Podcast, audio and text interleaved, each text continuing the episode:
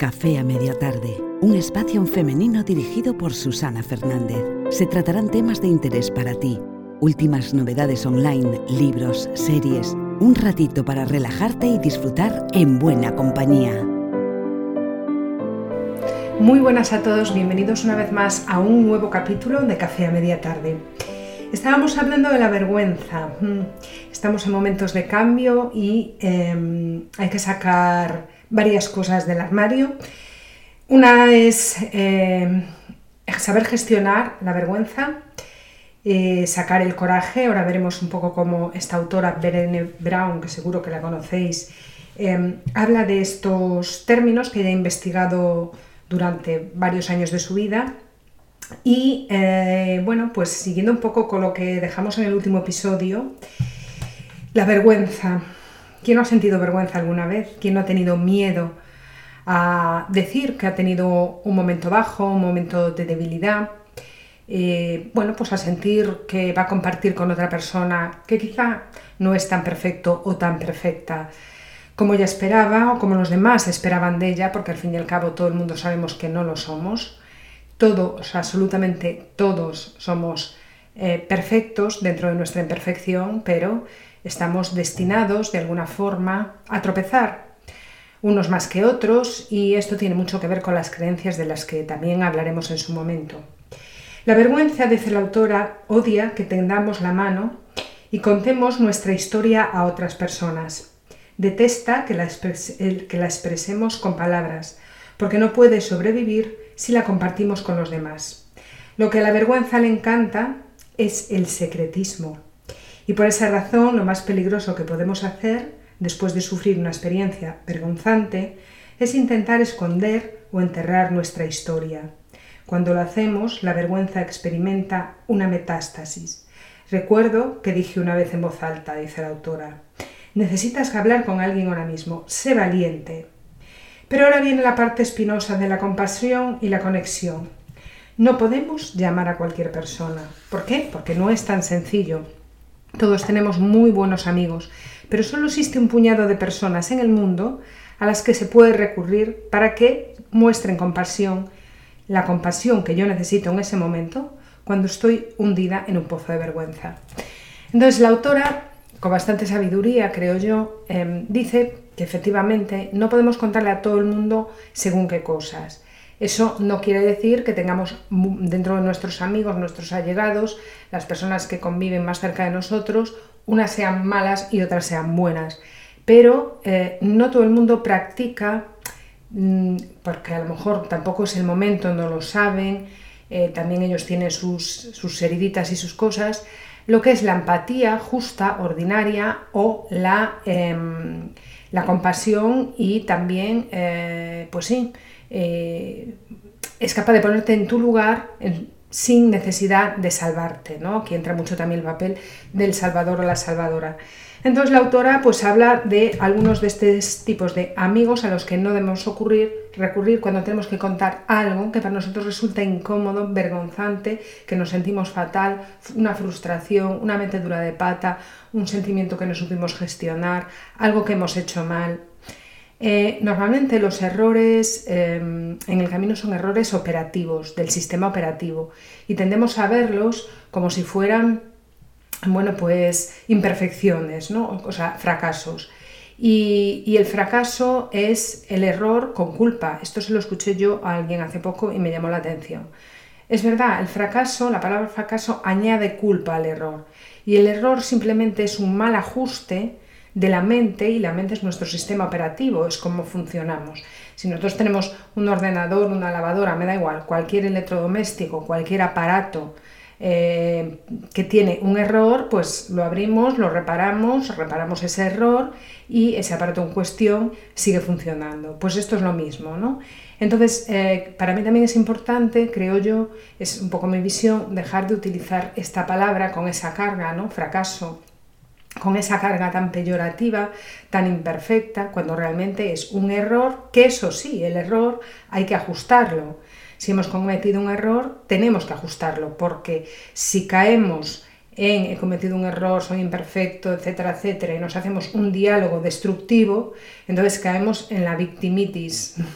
y la victimitis pues nos hace hacer un diálogo interno de que somos imperfectos, que no merecemos, y mm, supongo que detrás de esa victimitis eh, hay mucha culpa también, ¿no? Que esa es otra cosa. Nos sentimos culpables por no dar la talla y entonces eh, nos acomodamos en ese papel de es lo de fuera que está contra mí. En vez de decir, no, no, hay un error del sistema operativo que hay que corregir. ¿Qué pasa? Somos humanos y es normal sentir esa emoción de, bueno, de haber metido la pata y de sentirnos, pues eso, frustrados con nosotros mismos y por lo tanto es muy eh, acertado el compartirlo con alguien, ¿no? Pero, como dice la autora, hay que saber elegir con quién lo compartimos. ¿Por qué? Porque con que la gente tenga toda la buena intención del mundo, al final la gente, como digo, tiene sus heridas. Entonces, bueno, pues según la autora hay que evitar esas personas que escuchan la historia y sienten vergüenza ajena. Esto ocurre. Es decir, en cuanto alguien abre la boca para, eh, bueno, pues para contar lo suyo, según dice la autora, esta persona confirma lo, horrorizada que deberías sentirte. Luego se produce un silencio incómodo y a continuación tienes que ayudarla a que se sienta mejor en lugar de ser ella quien te ayude a ti. Esto ocurre muchas veces, ¿no?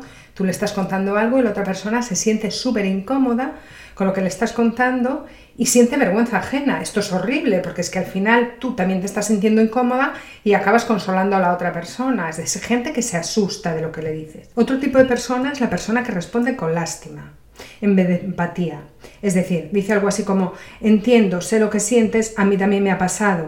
Si queremos que un ciclón de vergüenza se convierta en algo mortal, no tenemos más que proferir, proferir pobrecita, o esa versión tan pasivo-agresiva de que Dios te bendiga.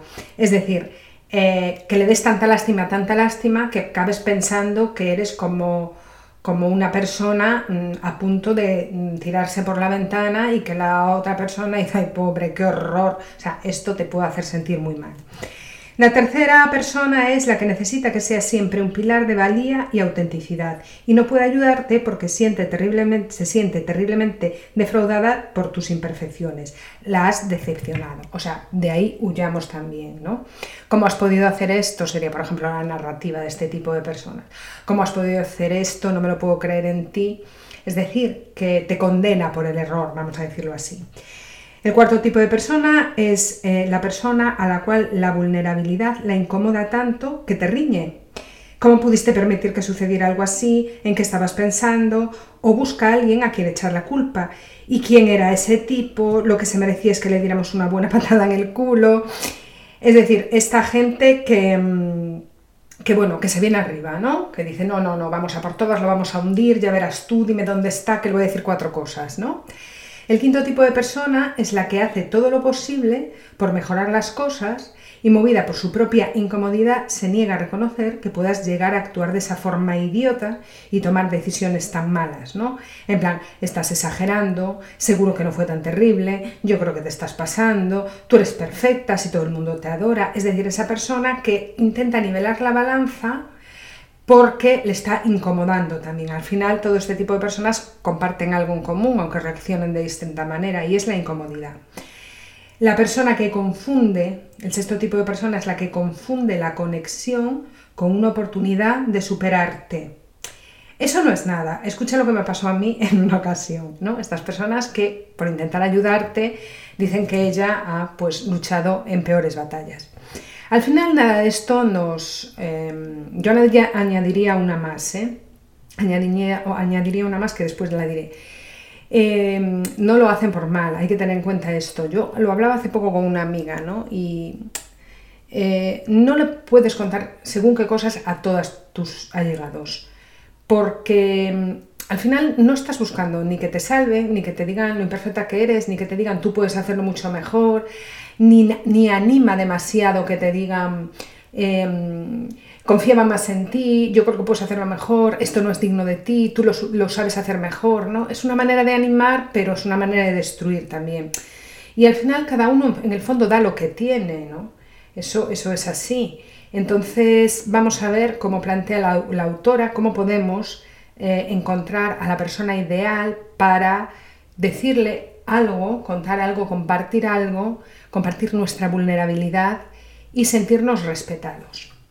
Entonces, dice la autora, es evidente que todos somos capaces de ser esas personas. Efectivamente, todos podemos ser esas personas que acabo de numerar, especialmente si alguien nos cuenta una historia que encaja a la perfección con lo que a nosotros nos produce vergüenza. Exacto, ahí ha dado en el clavo.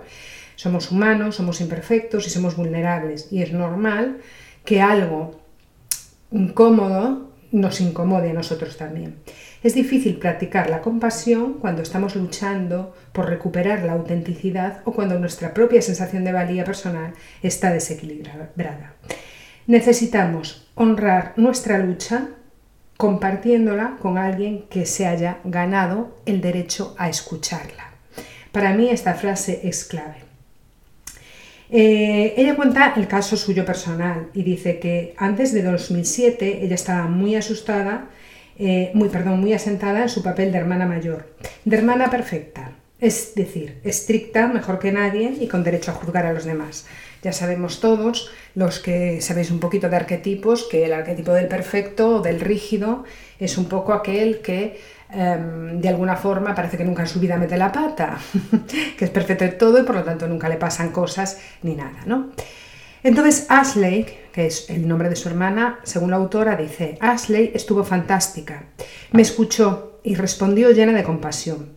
Tuvo el valor de hacer referencia a sus propios problemas de autoaceptación para conectarse de verdad con lo que yo estaba experimentando y me dijo unas cosas maravillosamente honestas y empáticas, como, vaya, es una experiencia muy dura.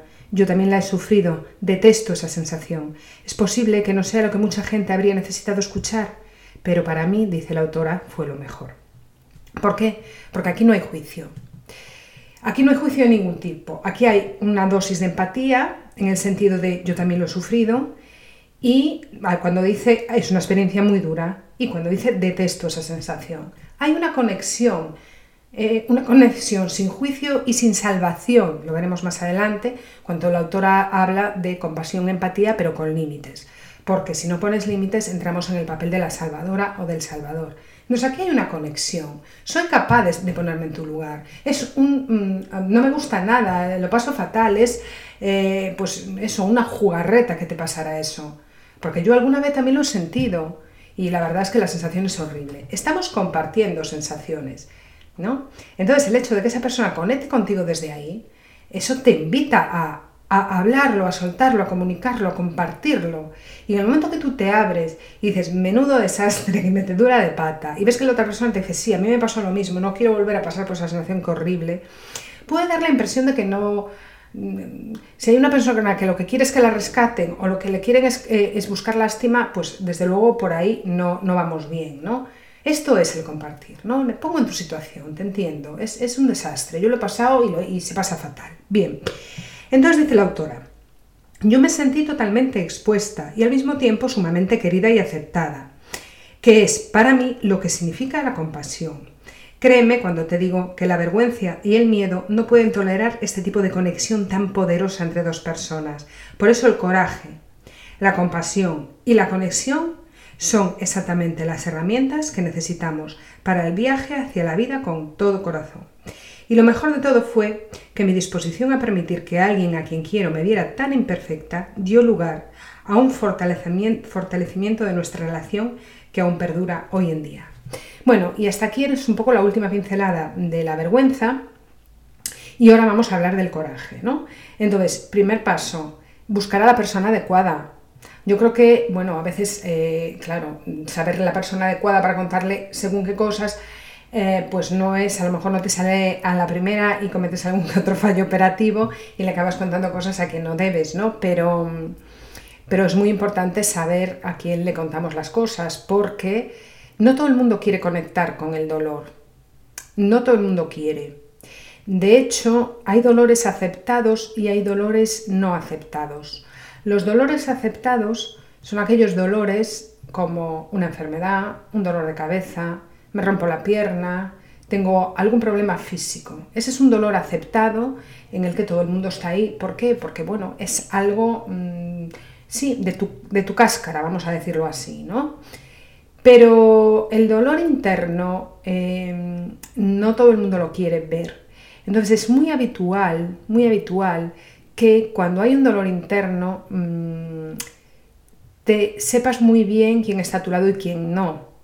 Porque hay gente que directamente desaparece. Esto es así. Hay gente que desaparece y nunca te van a preguntar qué tal estás.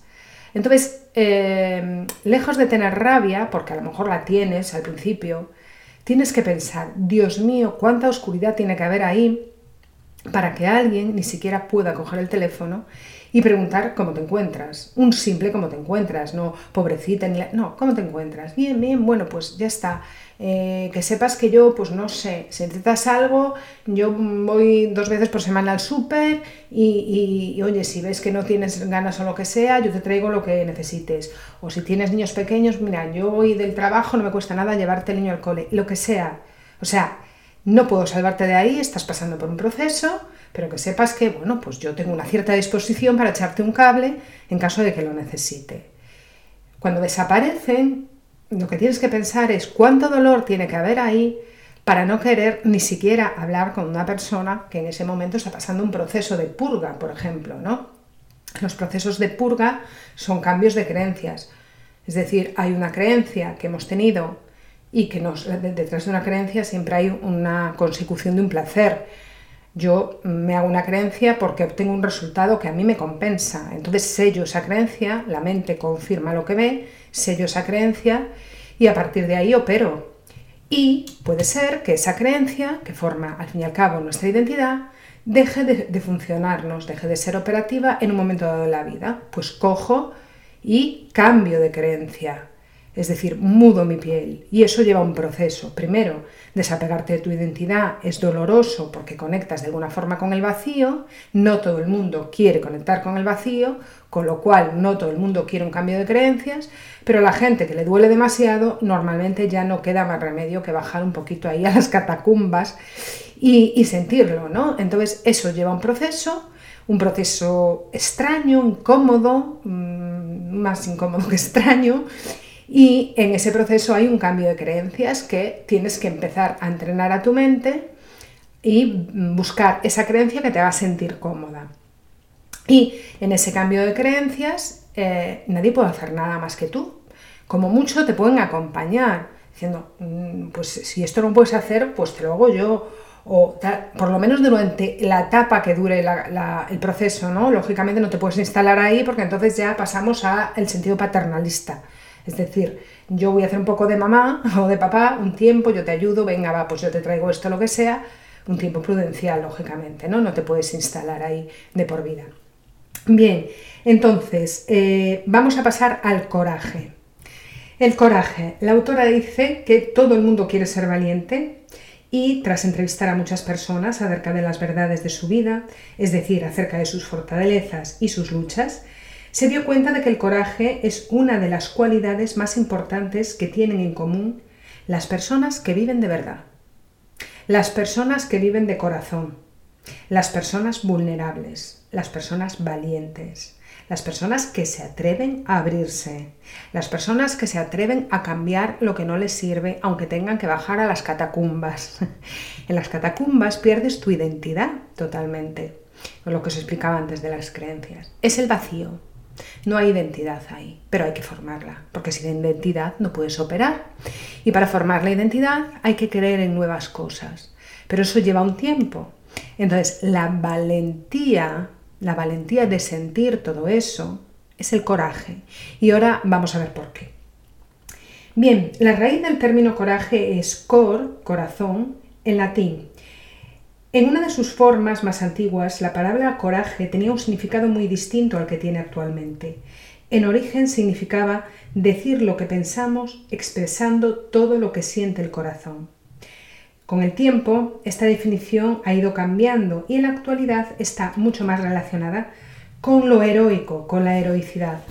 La heroicidad, lógicamente, es muy importante y es evidente que los héroes son necesarios, pero hemos perdido la idea de que hablar con honestidad y abiertamente sobre lo que somos, sobre lo que sentimos y sobre nuestras experiencias, tanto buenas como malas, es lo que constituye la auténtica definición de coraje. La heroicidad implica, pues, a menudo poner nuestra vida en juego, ¿no? Eh, por, ejemplo, yo qué sé, pues la típica imagen muy de película de cuando alguien se está ahogando y saltar ahí de cabeza a tirarse al mar desde no sé cuántos metros para salvar a alguien. Eso es un acto heroico y hacen falta héroes porque, entre otras cosas, los héroes salvan vidas. Pero el coraje ordinario, sin embargo, significa tener, poner perdón, nuestra vulnerabilidad en juego, algo que en el mundo actual resulta poco frecuente. Si prestamos atención podemos ser testigos de, nuestra, eh, de muestras de coraje todos los días. Las vemos cuando las personas piden ayuda, como ella hizo con su hermana. Las vemos pues, eh, en clase cuando una alumna levanta la mano y dice, estoy totalmente perdida, no tengo ni idea de lo que estás hablando. Eh, hace falta tener coraje cuando tú estás en una edad complicada, en una edad que buscas aceptación, en una edad que buscas que te incluyan en el grupo de amigos, Em, hace falta tener mucho coraje pues en medio de una clase en la que aparentemente todo el mundo entiende algo, decir me he perdido hace media hora y no me estoy enterando de nada. ¿no? Creo que esto está cambiando un poco, por lo que me comentan compañeras que tengo de la, profesión, de, que son profesoras. Está cambiando un poco. Pasamos, estamos en la, en la generación eh, irreverente, ¿no? Entonces sí que es verdad que cada vez los chavales se atreven más, pero antes no, antes no había estas herramientas, antes era, bueno, hay que entenderlo, no criticarlo, sino comprenderlo. ¿Por qué? Pues que lo que comprendes no lo repites. Si lo criticas, bueno, pues es un acto de rabia que está bien, todos lo hemos, todos hemos, lo hemos hecho alguna vez, pero que en general no conlleva nada. Vale, entonces, eh, bien, eh, dice la autora que eh, hace falta ser muy valiente para decir en clase me he perdido y que, bueno, pues eh, hay otras que no admiten esto por miedo a tener el ridículo, por miedo a hacer el ridículo. Y ahora habla también de la compasión. Vamos a hablar de la compasión. Entonces, eh, cuando ponemos en práctica la compasión, dice la autora, puede que sintamos como miedo de nuestro dolor. La práctica de la compasión asusta mucho porque implica que aprendamos a relajarnos y que nos demos permiso para avanzar con suavidad hacia aquello que nos produce temor. Si analizamos más de cerca el origen de la palabra compasión, tal como hicimos con la palabra coraje, veremos por qué no suele ser lo primero que hacemos cuando nos encontramos ante el sufrimiento. El término compasión deriva de las palabras latinas pati y cum, que significa sufrir con. En mi opinión, dice la autora, la compasión no es la respuesta que nos sale por defecto. Estoy convencida, continúa diciendo, de que nuestra primera respuesta ante el dolor ya sea propio o de otra persona, es autoprotegernos. Nos protegemos buscando a alguien o algo a quien echar la culpa y a veces reaccionamos juzgando o intentando arreglar inmediatamente la situación. Esto es muy, muy, muy habitual. Es muy habitual que cuando alguien es vulnerable ante nosotros nos pongamos una coraza. Eso no es nada, podría ser una frase, un poco eh, pues ese tipo de personas que analizamos al principio del audio. Eso no es nada, eh, bueno, bueno, ya será menos. Yo conozco a gente que todavía sigue pensando que una persona que tiene problemas emocionales, que no gestiona bien sus emociones, que en un momento dado necesita un cambio de identidad, yo eh, conozco a gente que sigue pensando que es una debilidad y no estoy hablando de personas, estoy hablando de personas con formación, incluso, ¿eh? con formación, que tienen estudios superiores, etcétera, etcétera. Y todavía siguen pensando que una persona que pasa por un proceso de cambio y de purga o que tiene un problema para gestionar sus emociones es una persona débil mental, que es muy fuerte llegar al siglo XXI y que todavía se piense así. Eh, por supuesto tenemos que estar por encima de, esto, hay que estar por encima de esto, porque cada vez serán menos, cada vez hay más información y por lo tanto cada vez serán menos las personas que hay que estar ahí y vamos a obviar totalmente este tipo de, de comentarios y no enrollarnos ahí en bucle porque sí, hay gente que piensa así. Cada vez menos, por suerte. Bien, entonces, eh, bueno, la autora habla de un libro que se titula Los lugares que te asustan, de eh, bueno, no sé cómo se dice, Pema eh, Chodrón, no tengo ni idea de cómo se pronuncia esto. Bueno, pues dice que este autor eh, dice que cuando cultivamos la compasión recurrimos a la totalidad de nuestra experiencia, recurrimos al sufrimiento y a la empatía que conocemos, pero también a la crueldad y al terror, y así debe ser porque la compasión no es una relación entre sanador y herido. No estamos haciendo de sanadores. Es una relación entre iguales en que se están sanando mutuamente. Solo cuando conocemos bien nuestra oscuridad podemos estar presentes en la oscuridad de los demás. La compasión se hace real cuando reconocemos nuestra humanidad compartida. Esto me parece súper importante.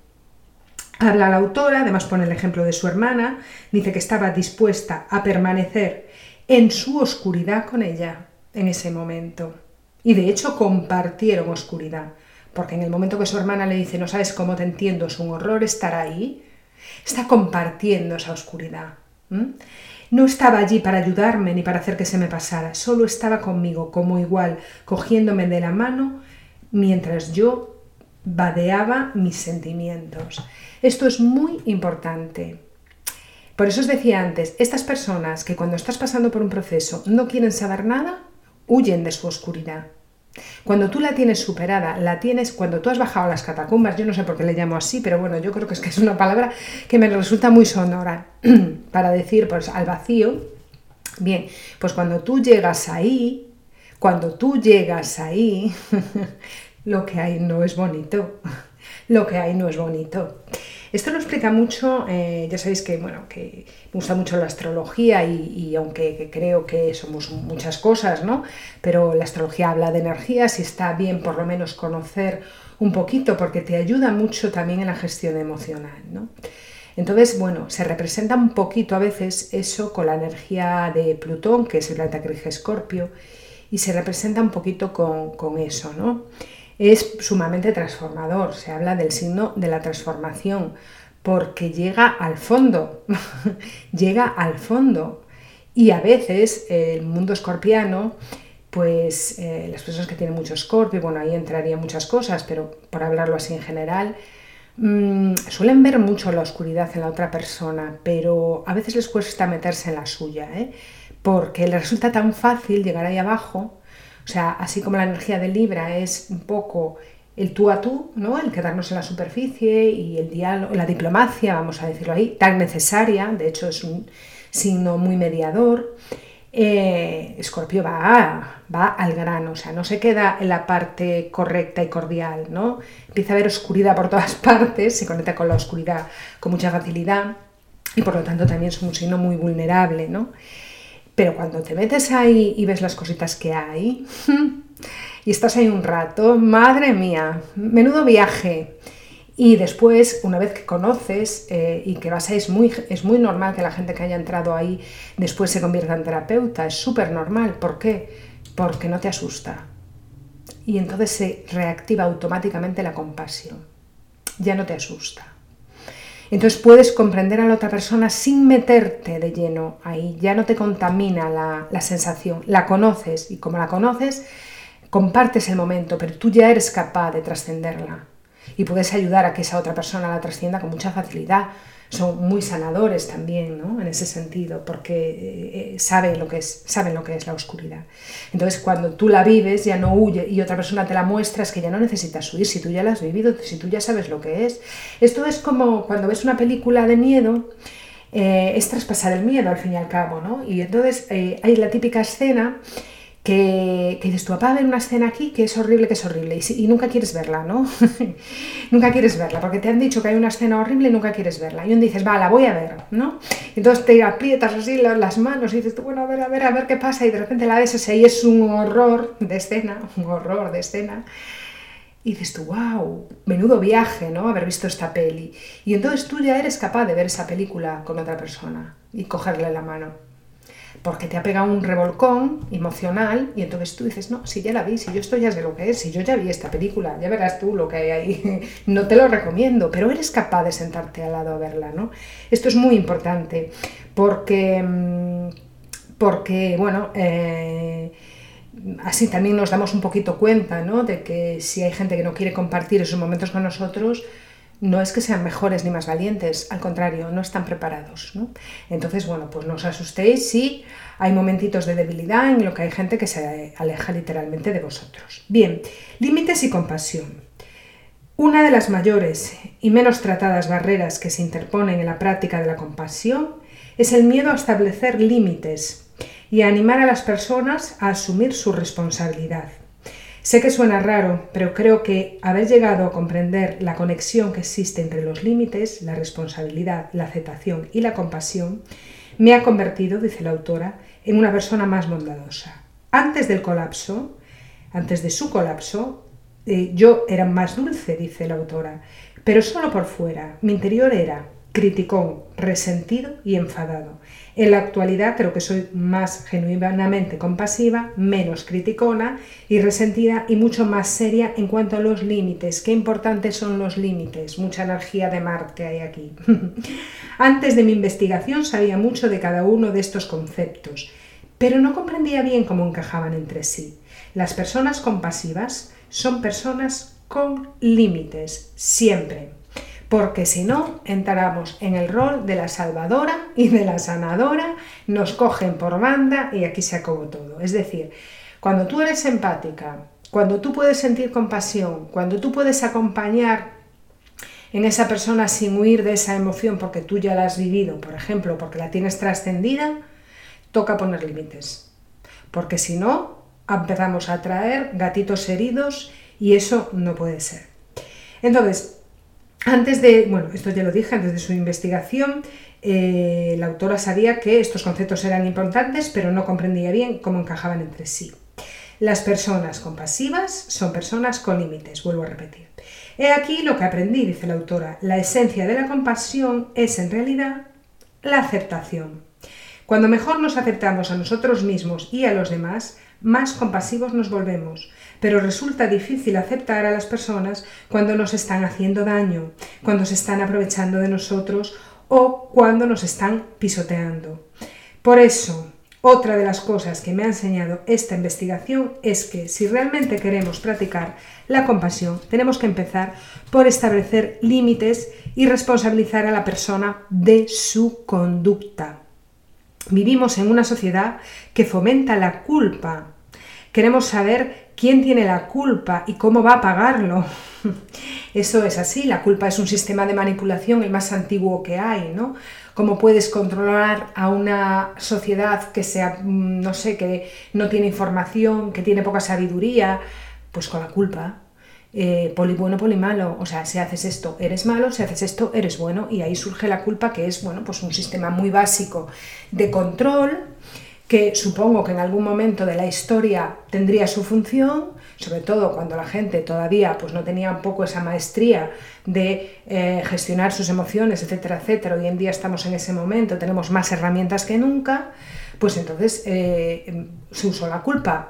A saber si incluso fue necesario, porque a lo mejor está la, población eh, viniéndose abajo y no había otra herramienta. Pero claro, a día de hoy, en pleno siglo XXI, con todo lo que sabemos, con las herramientas que hay para conectarte contigo, desde la meditación, desde la autoobservación, que si eh, la gestión de heridas, que si la gestión de emociones, que si ya sabemos un montón de cosas, hasta luego la culpa, vete ya, ya no nos sirve como herramienta. Ya está, se acabó esa era de la culpa. No, no importa quién tenga la culpa. Hay errores operativos, no culpables. Ahora, hay que arreglar el error, claro. No puedes decir, he tenido un error operativo y te destrozó la vida. No, ¿qué ha pasado para que haya tenido yo ese error operativo y cómo puedo reconducirlo? ¿no? Entonces, como dice la autora, vivimos en esa sociedad que fomenta la culpa, queremos saber quién tuvo la culpa y en nuestras esferas personales, sociales y políticas chillamos mucho y acusamos con el dedo, pero rara vez nos exigimos responsabilidades, ¿no? Entonces, ¿no sería mejor, dice la autora, que fuéramos más bondadosos, pero firmes? ¿En qué cambiarían nuestras vidas si hubiera menos enfados y más responsabilidad? ¿Cómo sería nuestro trabajo y nuestra vida hogareña si culpáramos menos pero respetáramos más los límites? ¿no? Entonces, bueno, em, hay aquí un ejemplo que dice la autora. Ah, sí, sí, no me acordaba, sí, sí. Es que estaba diciendo, yo esto lo leí y no me acuerdo cuál era, sí, pero ahora ya me acuerdo. Estaba ah, pensando en alto. Eh, la autora va a poner ahora un ejemplo de uno de los directores de un proyecto que le dijo ¿no? que después de escucharle a la autora hablar sobre los peligros de utilizar la vergüenza como herramienta de gestión, se había quedado preocupado porque no sabía si estaba avergonzando a los miembros de su equipo. Y ahora vamos a contar un poquito la historia.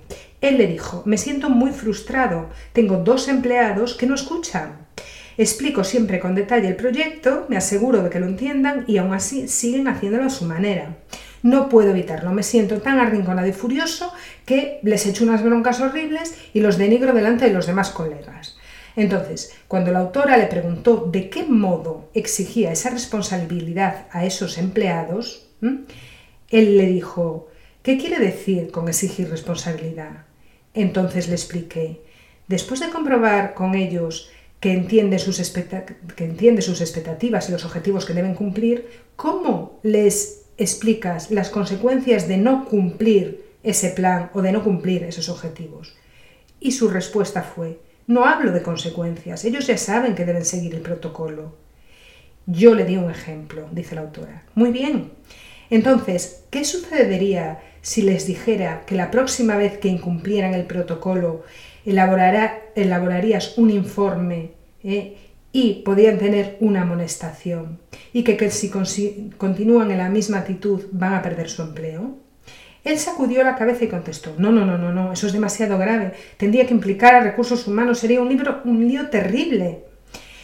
Con esto, la autora saca la siguiente conclusión. Establecer límites, exigir responsabilidades, supone mucho más trabajo que avergonzar y culpabilizar. Pero también es mucho más efectivo. Avergonzar y culpar sin responsabilizar es una práctica que provoca resultados muy negativos en dos puntos, pareja, familias, organizaciones y comunidades. En primer lugar, cuando avergonzamos o culpamos, no hacemos más que desviar la atención desde una conducta original, que se está cuestionando hasta nuestra propia conducta. Para cuando el jefe ha terminado de avergonzar y humillar a sus empleados delante de sus colegas, la única conducta cuestionada es la del jefe. Porque eh, no se trata de culpar, se trata de exigir el paradigma de la causa y el efecto. Ese es el límite. Esto es tu trabajo, tu responsabilidad. Si no cumples, esta es la dirección. Causa, efecto, no hay más. Porque como dice la autora, para cuando el jefe ha terminado de avergonzar y humillar a sus empleados delante de sus colegas, la única, la única conducta cuestionada va a ser la suya. Además, si después no aplicamos las sanciones debidas, la gente, no va, la gente aprende a restar importancia a nuestras peticiones, y aunque suenen como amenazas o ultimátums. Si pedimos a nuestros hijos que no dejen la ropa tirada por el suelo y ellos saben que la única consecuencia de no obedecer son unos minutos de gritos, tienen motivos para creer que en realidad no nos importa demasiado. Vale, nos resulta difícil comprender que podemos ser compasivos y tolerantes y al mismo tiempo exigir responsabilidades a la gente por su conducta. Podemos, y de hecho es la mejor manera de actuar. Podemos echar en cara a una persona su comportamiento, o despedir a alguien, o suspender a un alumno, o castigar a un niño, sin vejarlo ni denigrarlo. La, la clave consiste, y esto para mí es muy importante, en hacer, en, perdón, en independizar a la persona de su conducta, abordar lo que hace, no lo que es. Es decir, lo que tú haces, tu sistema operativo no eres tú. No es más que un sistema operativo que si funciona mal hay que reorganizarlo. Bueno, eh, hasta aquí un poco eh, la vergüenza, que ya termina, empezamos el otro día, y el coraje. Vamos a hablar también, bueno, y hablamos también un poquito de la compasión. En el siguiente episodio vamos a hablar de la conexión. Vamos a ver qué nos dice la autora sobre esa conexión. Y después aparece aquí un apartado en el que dice explorar el poder del amor, la pertenencia y la valía personal. Así que yo creo que terminaremos con la conexión para el próximo día y ya nos adentraremos en el siguiente pilar del libro. Y como siempre agradeceros un montón que me habéis escuchado hasta el final. Y bueno, y espero que me acompañéis como siempre en el siguiente capítulo y mientras tanto que tengáis unos muy muy felices días.